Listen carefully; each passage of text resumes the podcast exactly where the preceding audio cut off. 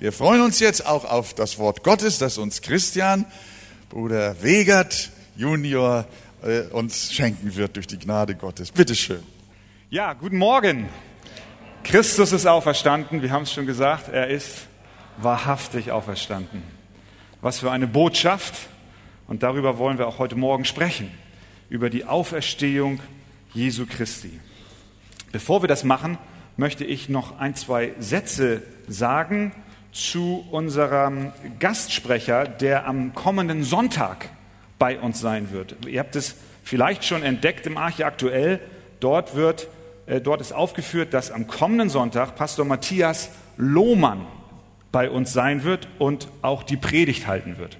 Matthias Lohmann ist Pastor der Freien Evangelischen Gemeinde in München Mitte. Und ich persönlich habe ihn kennengelernt, als ich in Amerika war und dort studiert habe. Und äh, er war dort auch gerade in der Zeit und wir haben uns äh, bei einer Konferenz mal so unterhalten und auch über Deutschland gesprochen und auch über unser gemeinsames Anliegen, dass wir das Evangelium doch auch so gerne wieder im Zentrum der Gemeinde sehen möchten. Und das nicht nur in einzelnen Gemeinden, sondern unser Herz schlägt dafür, dass das doch auch wieder in vielen Gemeinden in Deutschland geschieht. Und wir sind Gott dankbar, dass es ja auch schon in vielen Gemeinden der Fall ist. Und äh, so haben wir uns zusammengesetzt und er hat auch so die Idee gehabt und die Vision gehabt, äh, Pastoren zu suchen und sich zu vernetzen. Darauf ist äh, ein Netzwerk entstanden. Ich habe euch, glaube ich, schon vor einiger Zeit mal erzählt, dass ich in München war, hin und wieder, und wir haben dort so Treffen gehabt wo wir uns als Pastoren auch mit einer reformierten Ausrichtung getroffen haben. Und daraus ist ein Netzwerk entstanden, was jetzt den Titel Evangelium 21 trägt. Das heißt, es ist ein Zusammenschluss von Pastoren und Gemeinden, die die Botschaft des Evangeliums ins 21. Jahrhundert neu hineinbringen wollen. Und äh, nächste Woche wird hier ein Leiterschaftstreffen innerhalb der Woche stattfinden und der Matthias wird da sein.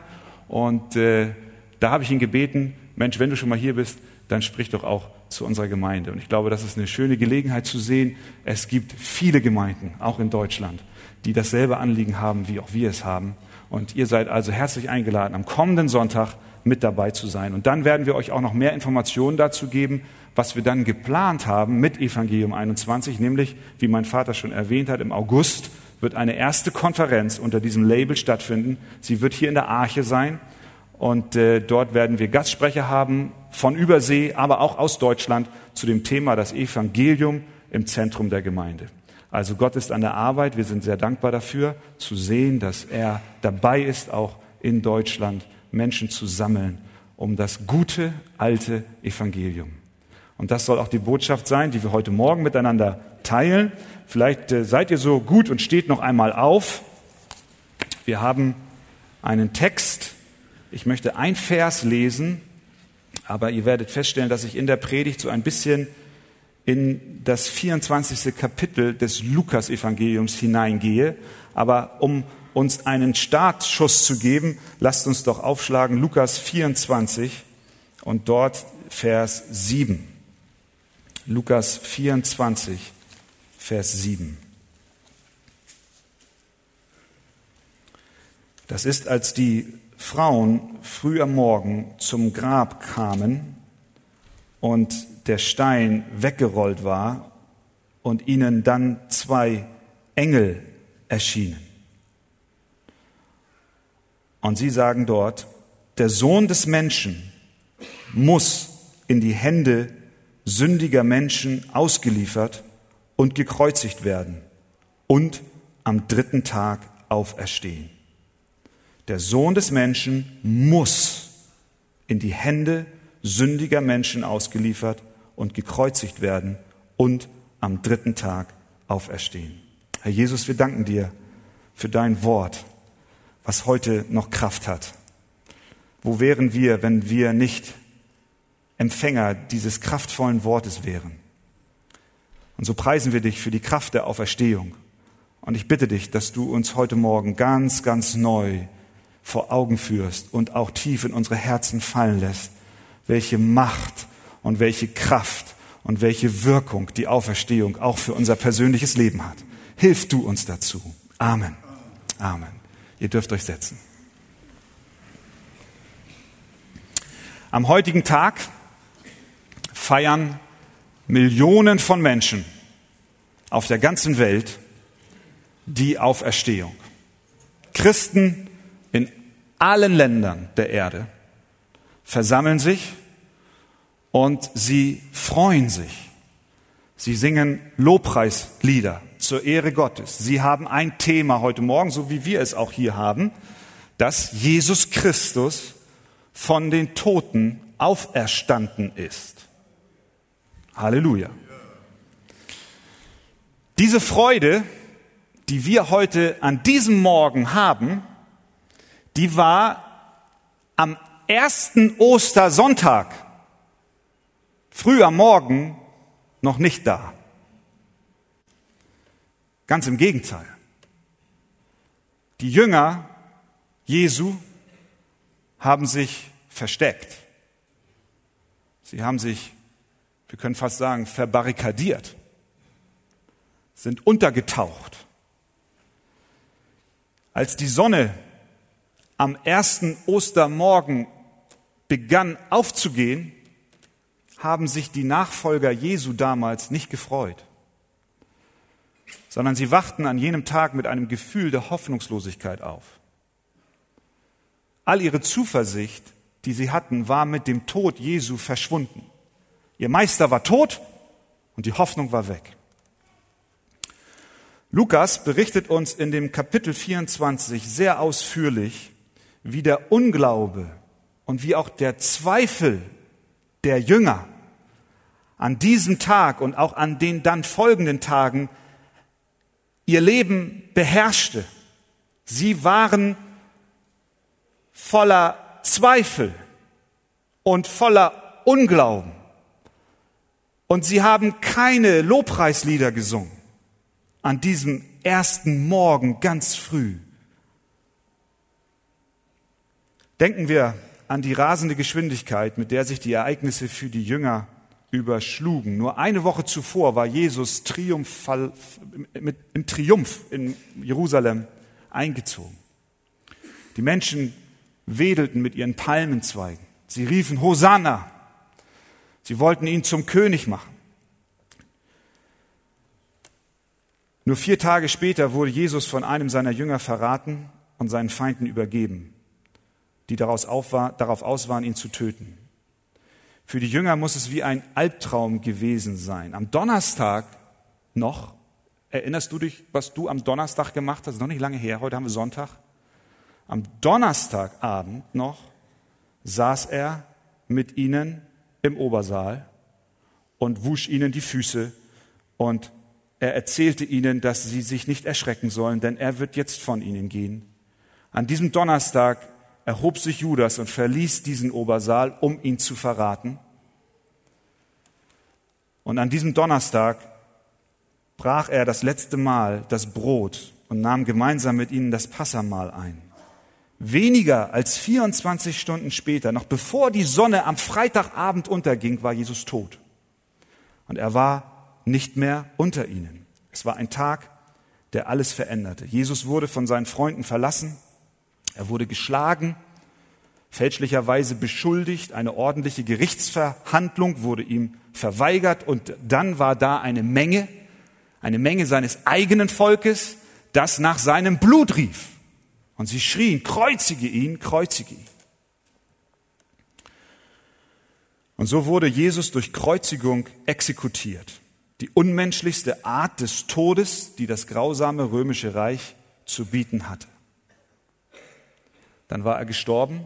Josef von Arimathea beerdigte ihn. Er nahm den leblosen Körper Jesu und brachte ihn in ein Grab.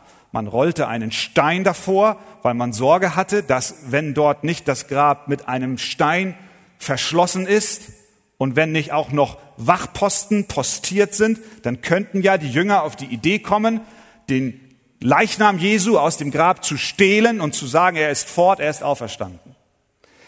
Die Schriftgelehrten und die Pharisäer und die geistlichen Führer haben mehr an die Möglichkeit einer Auferstehung geglaubt als die Jünger selbst. Sie hatten Sorge, dass so etwas wie eine Auferstehung stattfinden könnte. Sie haben das wenigstens in Betracht gezogen, aber die Jünger nicht. Sondern sie waren schockiert. Sie waren desillusioniert. All ihre Hoffnung war vorbei. Sie waren verängstigt und eine Tat wie den Leichnam zu stehlen kam für sie überhaupt nicht in Betracht. Sie dachten gar nicht daran, die Arbeit, die Jesus begonnen hatte, fortzuführen. Er war tot und alles, worüber er sprach und was er tat, war mit ihm gestorben. Es war vorbei. Und so gab es dann nur noch eine kleine Gruppe von Frauen. Sie haben festgehalten. Sie machten sich auf den Weg, um den Leib Jesu zu salben. Und sie kamen zu dem Leichnam, nein, sie kamen zu dem Grab, um nach dem Leichnam zu sehen. Und dann lesen wir in Lukas 24 von Vers 1 bis 12, ihr könnt sitzen bleiben, aber eure Bibeln gerne noch einmal nehmen, was dann geschah. Ich lese 24, Lukas 24 von Vers 1. Am ersten Tag der Woche aber kamen sie am frühen Morgen zum Grab und brachten die wohlriechenden Gewürze, die sie bereitet hatten, und noch etliche mit ihnen. Sie fanden aber den Stein von dem Grab weggewälzt. Und als sie hineingingen, fanden sie den Leib des Herrn Jesus nicht. Und es geschah, als sie deswegen ganz ratlos waren, siehe, da standen zwei Männer in strahlenden Gewändern bei ihnen. Da sie nun erschraken und das Angesicht zur Erde neigten, sprachen diese zu ihnen, was sucht ihr den Lebenden bei den Toten? Er ist nicht hier, sondern er ist auferstanden. Denkt daran, wie er zu euch redete, als er noch in Galiläa war und sagte, der Sohn des Menschen muss in die Hände sündiger Menschen ausgeliefert und gekreuzigt werden und am dritten Tag auferstehen. Da erinnerten sie sich an seine Worte. Und sie kehrten vom Grab zurück und verkündigten das alles den Elfen und allen übrigen. Es waren aber Maria Magdalena und Johanna und Maria, die Mutter des Jakobus, die dies den Aposteln sagten, sie und die übrigen mit ihnen. Und ihre Worte kamen ihnen vor wie ein Märchen. Und sie glaubten ihnen nicht. Petrus aber stand auf und lief zum Grab, bückte sich und sah nur die leinernen Tücher daliegen. Und er ging nach Hause voll Staunen über das, was geschehen war. Dieser Bericht ist uns von Gott gegeben, nicht nur um uns über die Tatsachen und die Fakten der Auferstehung aufzuklären, sondern wir haben auch diesen Bericht, um die Perspektive Gottes zu verstehen, die er hat über das Leben und den Tod und die Auferstehung Jesu Christi. Und das Erste, worauf ich uns aufmerksam machen möchte heute Morgen, ist, dass der Tod und die Auferstehung Jesu von Gott geplant waren. Sie waren von Gott geplant. Die Auferstehung war ein Plan Gottes. Jetzt kannst du vielleicht denken, der du mit der Bibel vielleicht schon ein bisschen vertraut bist, ja meine Zeit, das ist doch logisch. Wieso, Christian, machst du aus diesem Gedanken einen Punkt in der Predigt? Das ist doch selbstverständlich, das wissen wir doch. Natürlich war das der Plan Gottes.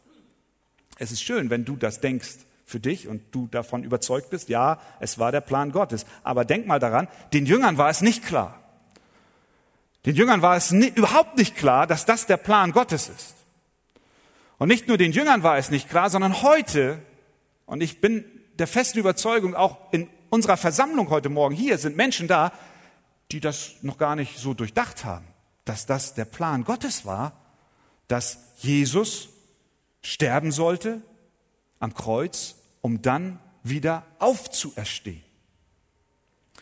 Wir wissen zum Beispiel auch vom Islam, der ja auch den Propheten Jesus kennt, dass der Gedanke der Kreuzigung Jesu absolut fremd ist für sie. Es gibt wohl eine Sure im Koran, die von der Kreuzigung spricht, auch im Zusammenhang von dem Propheten Jesus. Aber die Interpretation geht dahin, dass man sagt, Gott, Allah, würde niemals einen Propheten zum Opfer machen. Und deswegen glaubt man, dass dort kurz bevor die Kreuzigung stattfand, ein Austausch stattgefunden hat, dass Allah dafür gesorgt hat, dass der Prophet Jesu ausgetauscht wurde durch einen anderen. Ähnlich ging es den Jüngern, nicht, dass sie sowas glaubten, aber sie konnten sich auch keinen Reim darauf machen, wieso jetzt Jesus sterben musste und nun nicht mehr bei ihnen ist und Gott auch noch die ganze Sache angeordnet hat. Aber unser Text macht deutlich, dass die schreckliche Exekution Jesu Christi genau das war, was Gott geplant hat. Ihr habt gelesen, was die Engel den Frauen sagten. Sie sagten Folgendes, denkt daran, liebe Frauen, ihr kommt hierher, ihr wollt den Leichnam Jesu salben, aber er ist nicht mehr da. Und er sagt, sie sagen zu ihnen, denkt daran, wie er zu euch redete, als er noch in Galiläa war. Und wie er sagte, der Sohn des Menschen muss, er muss in die Hände sündiger Menschen ausgeliefert und gekreuzigt werden. Und er muss am dritten Tag auferstehen. Die Engel erinnerten die Frauen, dass Jesus genau diese Ereignisse vorhergesagt hatte. Es war kein Zufall. Es war keine Fügung, die außerhalb der Kontrolle Gottes war. Nein, es ist exakt das, was geschehen musste.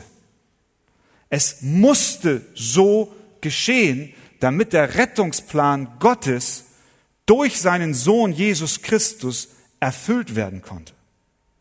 Paulus war das auch klar. Als er nach Thessalonik kam und in der Synagoge predigte, da erläuterte er den Menschen das Evangelium und er sagte, dass der Christus leiden und aus den Toten auferstehen musste. Für den Apostel Paulus war es klar, es musste so geschehen. Den Jüngern war es nicht klar. Und vielleicht ist es dir heute Morgen auch nicht klar, was hat es überhaupt alles auf sich mit Karfreitag, dem Tod und dann der Auferstehung. Die Bibel erklärt es uns, es musste so geschehen, weil Gott es so geplant hat. Gott hatte einen Plan. Petrus spricht in seiner Predigt in der Apostelgeschichte 2 folgende Worte. Ihr Männer von Israel, hört diese Worte. Jesus, der Nazarener, ein Mann, der von Gott euch gegenüber beglaubigt wurde durch Kräfte und Wunder und Zeichen, die Gott durch ihn in eurer Mitte wirkte, wie ihr auch selbst wisst. Diesen, der nach Gottes festgesetztem Ratschluss und Vorsehung dahingegeben worden war. Den habt ihr genommen und durch die Hände der Gesetzlosen ans Kreuz geschlagen und getötet. Ihn hat Gott auferweckt. Das heißt, Gott hat einen Ratschluss einen festen Plan gefasst und nach diesem musste Jesus Christus sterben und auch wieder auferstehen. Was hat das mit dir zu tun? Nun, wenn uns klar wird, dass der Tod Jesu keine Option war, sondern fester Bestandteil seiner Mission, dann hat das eine Folge für deinen und meinen Glauben. Dann heißt das, ich habe auch nicht eine Option, Jesus loszulösen von seiner Mission nämlich auf die Erde zu kommen, um für Sünder zu sterben und zu glauben, dass er auch auferstanden ist. Verstehen wir das? Heutzutage und immer wieder begegnen wir Menschen, die sagen, ja, Jesus ist ein wunderbarer Mann und er hat eine gute Lehre und auch einen sehr guten moralischen Anspruch. Das ist in Ordnung. Aber man löst ihn von seiner wahren Mission, nämlich die Mission, dass er gekommen ist, um für Sünder sein Leben zu lassen, um am Kreuz von Golgatha zu sterben und um dann aufzuerstehen. Seine Lehren von der Demut und Nächstenliebe und seine Worte, die er sprach, wenn dir einer auf die eine Wange schlägt, dann sollst du die andere hinhalten. Sie alle stehen in Verbindung mit dem Kreuz. Seine Worte, sein Leben, sein Vorbild waren verknüpft mit der großen Mission des Kreuzes und der Auferstehung. Das Kreuz ist das Zentrum Gottes rettenden Planes. Wir haben am Karfreitag darüber gesprochen und wir haben es auch hier wieder bei der Auferstehung. Jesus Christus musste sterben, und er musste auferstehen. Es war kein Zufall. Jesus, der Sohn Gottes, der niemals eine Sünde tat, gab sein Leben als ein Stellvertreter für Sünder. Als er am Kreuz hing, nahm er die Strafe Gottes auf sich. Er legte sein Leben nieder und opferte sich selbst, um für alle die, die ihm vertrauen, die Strafe der Sünde zu tragen. Das heißt, er war nicht ein hilfloses Opfer, er war nicht Opfer Roms, er war auch nicht Opfer der hohen Priester, er war auch nicht Opfer von dem Verräter Judas, sondern er entschied. Er war entschlossen, an das Kreuz zu gehen, um Gottes Plan und Ratschluss zu erfüllen. Und deshalb ist die Auferstehung, die wir heute feiern, auch so wichtig. Es ist nicht irgendein Fest, was wir feiern, sondern es ist eine Verquickung und Verlinkung mit dem Missionsauftrag, den Jesus hatte. Die Auferstehung ist die übernatürliche Bestätigung dafür, dass das, was Jesus am Kreuz durch seinen Tod bewirkte, dass das wirksam ist. Wir haben verstanden, er ging ans Kreuz, um zu sterben für die Menschen, die an ihn glauben, damit sie nicht die Strafe ihrer Sünde tragen müssen. Die hat Christus getragen. So. Und nun war er tot. Er war ein Opfer für Gott den Vater. Und er war im Grab drei Tage. Und warum musste er auferstehen? Weil die Auferstehung die Bestätigung ist. Gott hat ihn auferweckt und hat bestätigt, jawohl, das Opfer, was mein Sohn gebracht hat am Kreuz von Golgatha, reicht aus. Er hat bezahlt für die Sünden all derer, die an ihn glauben. Es ist so wie ein, wie ein Bon, den du bekommst, wenn du einkaufen gehst und du kaufst dir ein technisches Gerät, worauf achtest du dann? Du achtest darauf, dass du eine Quittung kriegst, oder? Damit, hat, damit verbirgt sich ein, ein Garantieanspruch. Wenn du dann ein Problem mit dem Gerät hast, gehst du hin und sagst, das Gerät ist kaputt. Ich habe es gekauft, dann und dann. Es hilft dir auch zu beweisen, dass du der Eigentümer des Gerätes bist, denn du hast die Rechnung, du hast die Quittung, auf dem steht bezahlt. Und so ist es mit der Auferstehung Jesu.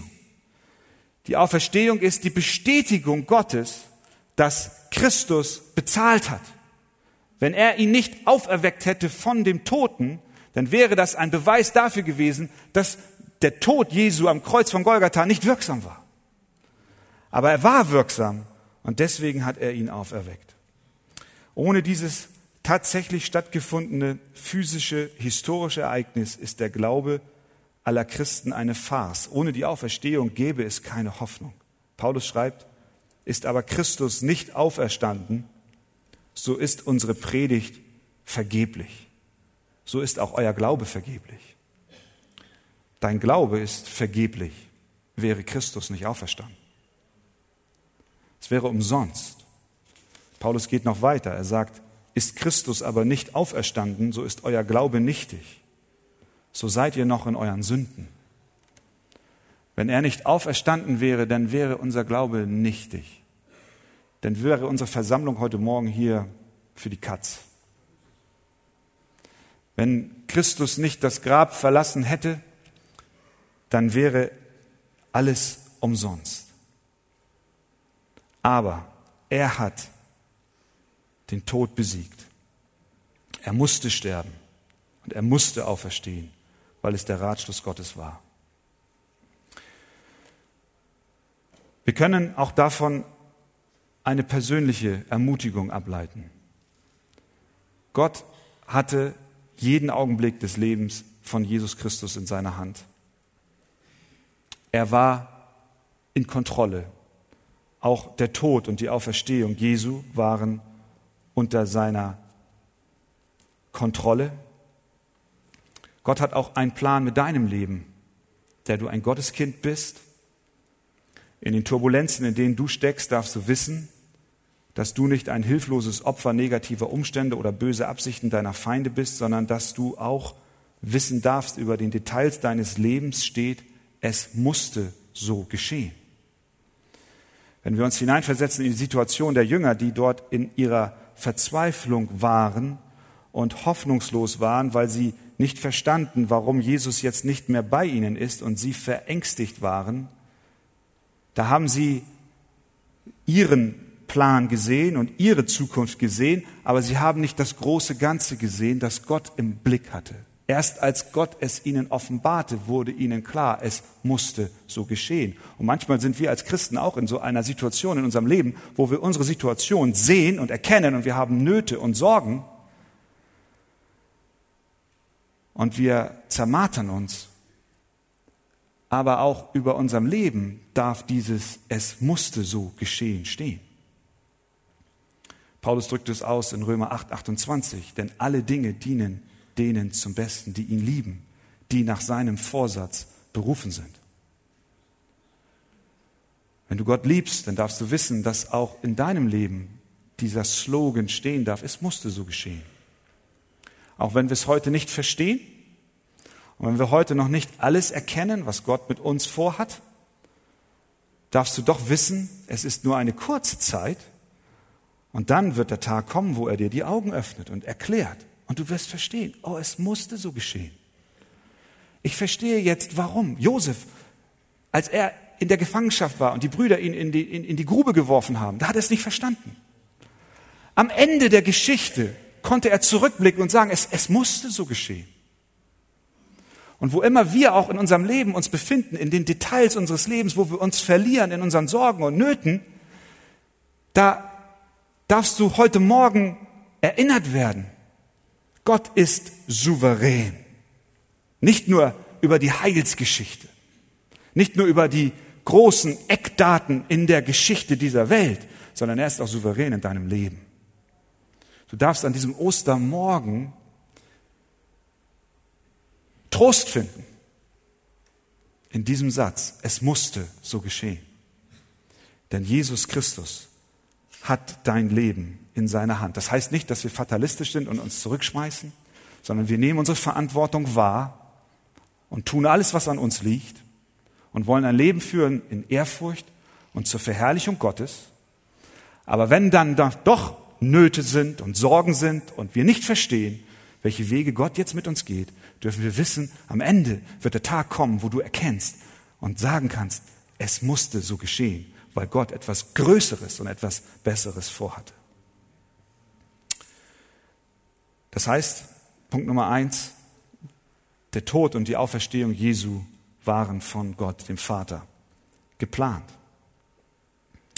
Die Frage ist, was machen wir nun mit dieser Botschaft?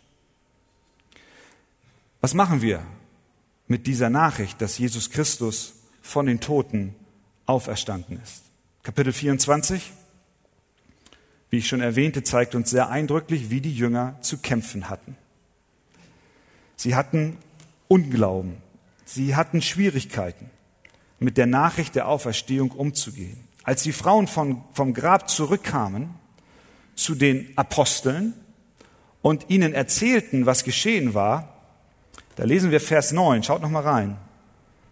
Da kehrten die Frauen vom Grab zurück, nachdem sie gesehen haben, es war leer, und verkündigten das alles den Elfen und allen übrigen. Und dann Vers 11. Und ihre Worte, das sind die Worte der Frauen, kamen ihnen, das sind die Apostel, vor wie ein Märchen. Und sie glaubten ihnen nicht. Das war eigentlich ein Affront gegen die Frauen. Die Jünger haben nicht geglaubt. Das musst du dir mal vorstellen. die kommen voller Aufregung und voller Enthusiasmus zurück und sagen, hey, wisst ihr was, Christus ist nicht mehr da, ist auferstanden, uns ist ein Engel erschienen. Und die sagen, ja, ja, erzählt ihr mal. Die haben es nicht geglaubt. Sie haben gedacht, die Frauen erzählen ihnen ein Märchen. Die Stunde der Gebrüder Grimm ist angebrochen. Und das sind, das sind, die, das sind die Männer, die, das sind die Apostel, durch die nachher das Evangelium in die Welt hinausgetragen wurde. Sie haben es nicht geglaubt. Sie dachten, es ist ein Märchen. Petrus lief zum Grab, Vers 12. Er sah, dass es leer war. Und was steht denn da? Er staunte. Das ist auch schon mal was. Er staunte. Aber er glaubte noch nicht. Er staunte. Boah, stimmt ja, was die Frauen gesagt haben. Äh, vielleicht wollte er nur prüfen, ob es jetzt ein Märchen ist oder nicht. Und er kommt rein und er sieht nur noch die Tücher liegen und er staunte. Und er ging staunend weg. Aber er glaubte noch nicht. Dann berichtet uns Lukas über die Jünger, die auf dem Weg nach Emmaus waren. Sie unterhielten sich sehr angeregt über die Ereignisse, die stattgefunden haben. Eine Situation, die hat mich immer schon fasziniert. Diese, dieser Weg dieser beiden Jünger nach Emmaus. Sie unterhalten sich über das, was geschehen war. Das war ja, das war ja in aller Munde.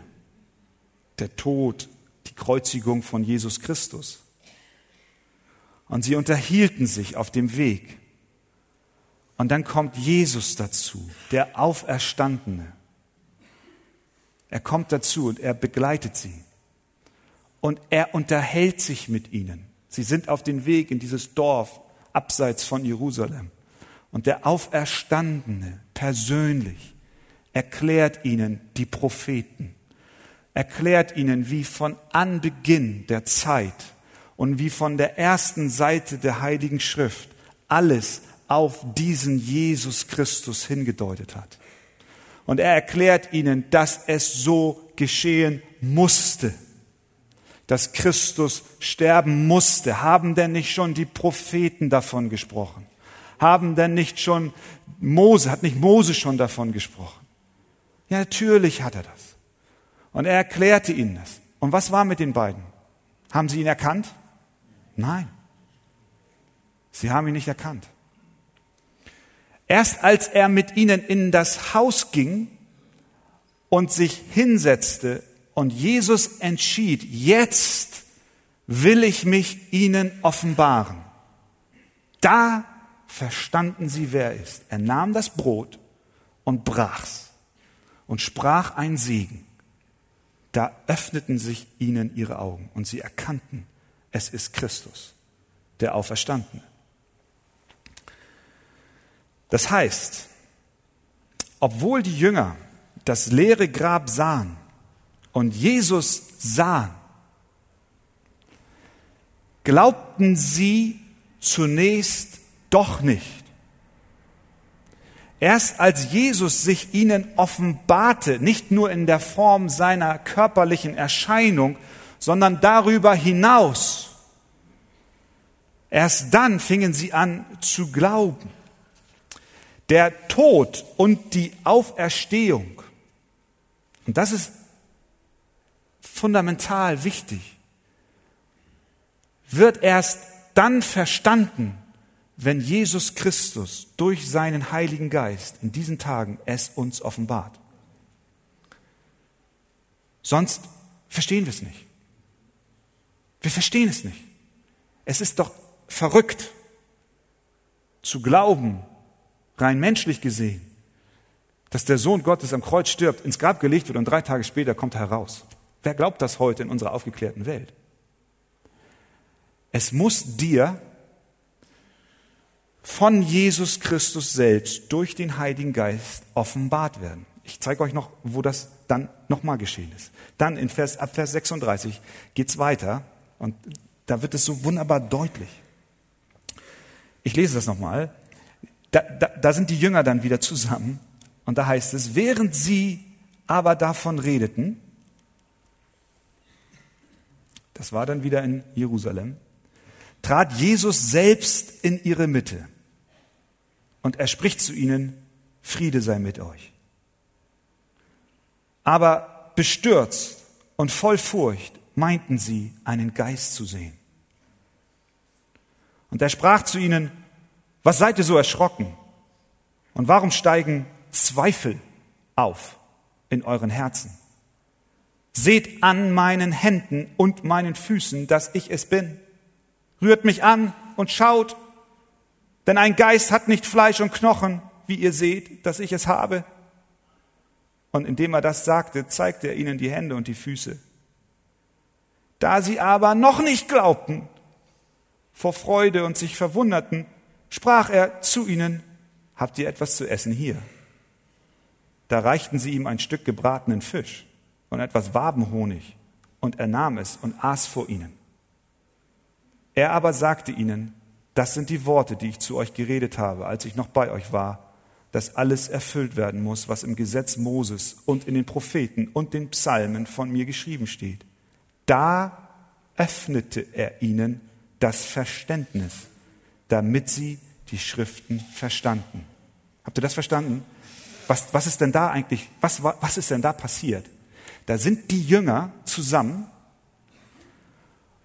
und da kommt der auferstandene Jesus Christus, der Sohn Gottes, und tritt mitten in sie hinein. Und sie stehen um ihn herum. Und er sagt, Friede sei mit euch. Und sie kriegen Angst, weil sie denken, es ist ein Geist. Sie sehen ihn und glauben es immer noch nicht. Sie haben es noch immer nicht begriffen. Und jetzt war Jesus, ich sag mal so, in Erklärungsnot. Wie, hast du dir mal die Frage gestellt, wie erklärst du jemanden, der von dir glaubt, dass du ein Geist bist, dass du kein Geist bist? Hast du das mal erlebt, dass jemand zu dir sagt, oh, du bist ein Geist? Ich habe es noch nicht erlebt. Was, was wäre die erste Reaktion? Was machst du, wenn du jemanden triffst, der denkt, du bist ein Geist? Dann sagst du doch als erstes, fass mich an, oder?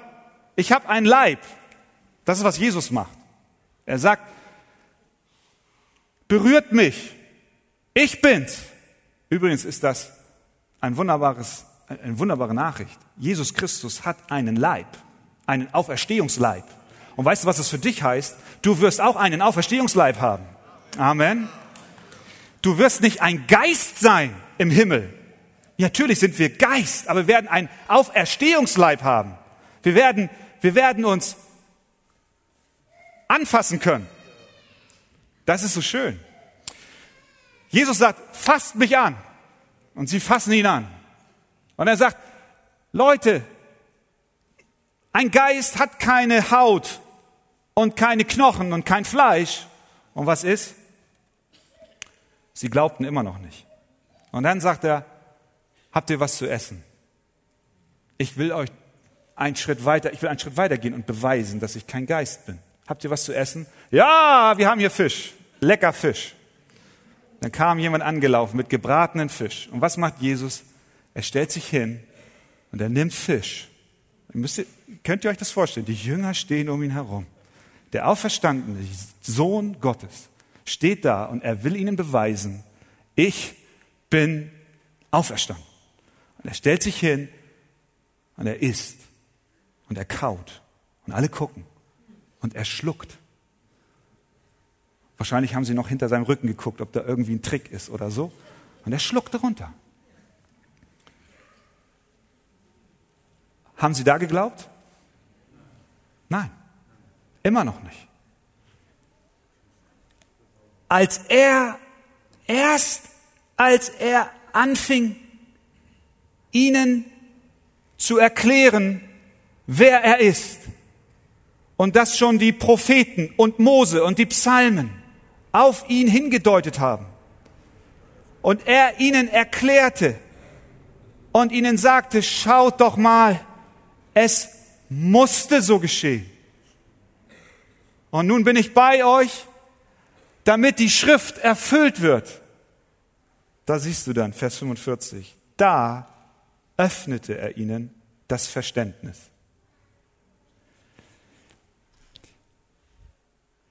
Wir können Christus nur verstehen, wenn Christus uns unsere Augen öffnet.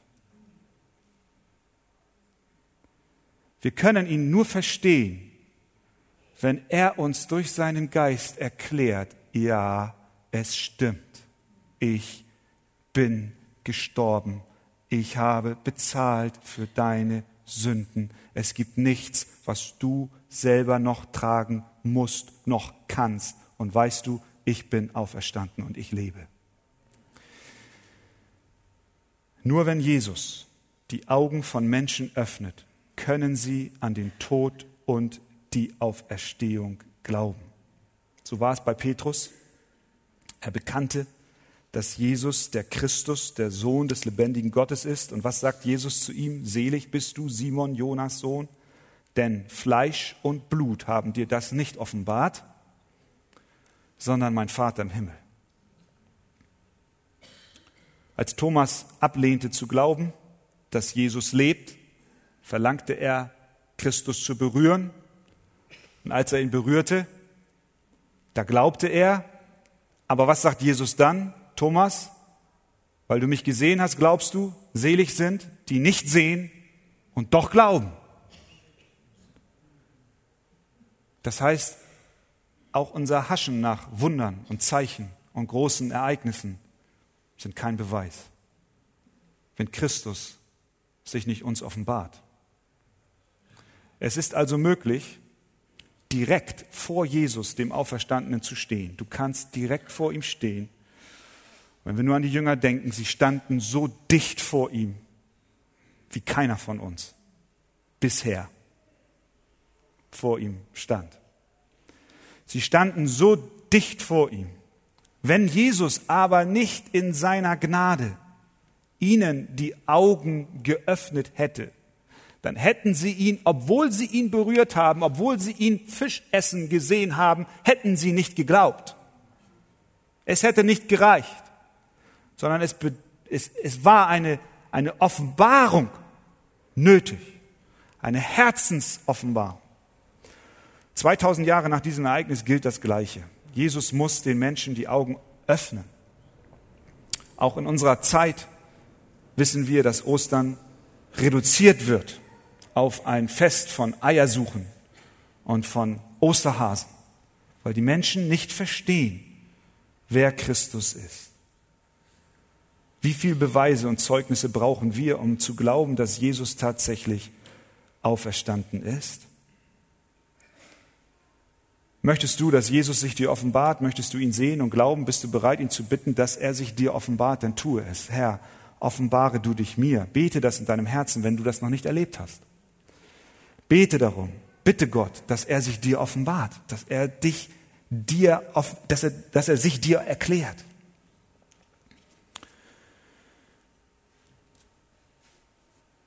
Das ist für die, die ihn noch nicht kennen. Aber es gibt doch noch eine wunderbare Ermutigung für dich, der du ihn schon kennst.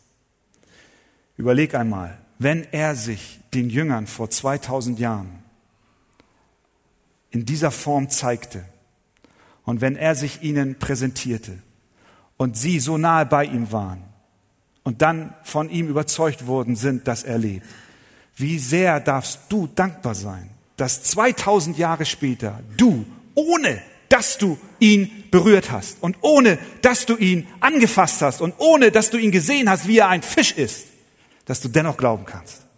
Ist das schön? Weil Christus es dir offenbart hat. Wenn selbst die Jünger nicht automatisch glaubten, als sie den auferstandenen Jesus sahen, wie viel mehr, wie viel mehr handelt es sich um einen Gnadenakt Gottes, dass du heute, zwei Jahrtausende später, an den Auferstandenen glaubst, obwohl du ihn nicht gesehen hast. Aber der Heilige Geist hat ihn dir bezeugt. Das ist nicht selbstverständlich. Es ist nicht selbstverständlich, sondern es ist ein Geschenk Gottes an dich. Psalm 100, Vers 3 sagt, er hat uns gemacht und nicht wir selbst zu seinem Volk und zu Schafen seiner Weide. Er hat dich zu einem Schaf seiner Weide gemacht. Und das ist seine Gnade. Das ist die Auferstehungskraft, die in dir wirkt. Und daher ist zum Schluss unser Gebet heute Morgen und mein Gebet und unser aller Gebet. Herr, offenbare du dich selbst durch den Heiligen Geist. Den Menschen in diesem Raum, den Menschen in der Gemeinde Arche, offenbare du dich selbst auch meinen Verwandten, meinen Bekannten, meinem Kind, meinen Eltern, meinen Großeltern. Du darfst auch aus dieser Wahrheit die Kraft ziehen und erkennen, ja, wenn es dann letzten Endes Christus ist, der offenbaren muss, dann hängt es ja gar nicht alles an mir. Du darfst zur Ruhe kommen, auch bezüglich deiner ungläubigen Verwandten, weil du wissen darfst, Jesus Christus ist es letztlich, der offenbaren muss. Er muss überzeugen. Du darfst beten, du darfst ihn bitten, du darfst einstehen, du darfst tun, was an dir liegt, aber wisse, es liegt letztlich nicht an dir, sondern du darfst ihm vertrauen, dass er auch heute noch sich Menschen offenbart. Amen. Amen. So wollen wir uns freuen über die Auferstehung. Matthias und die Musiker kommen und wir wollen Gott danken für die Auferstehung. Es war kein Unfall, es war Gottes Plan. Und es bedarf der Offenbarung Jesu Christi, auch in deinem Leben. Und danke Gott dafür, dass er es dir offenbart hat. Dass du glauben darfst, ist ein Geschenk von ihm.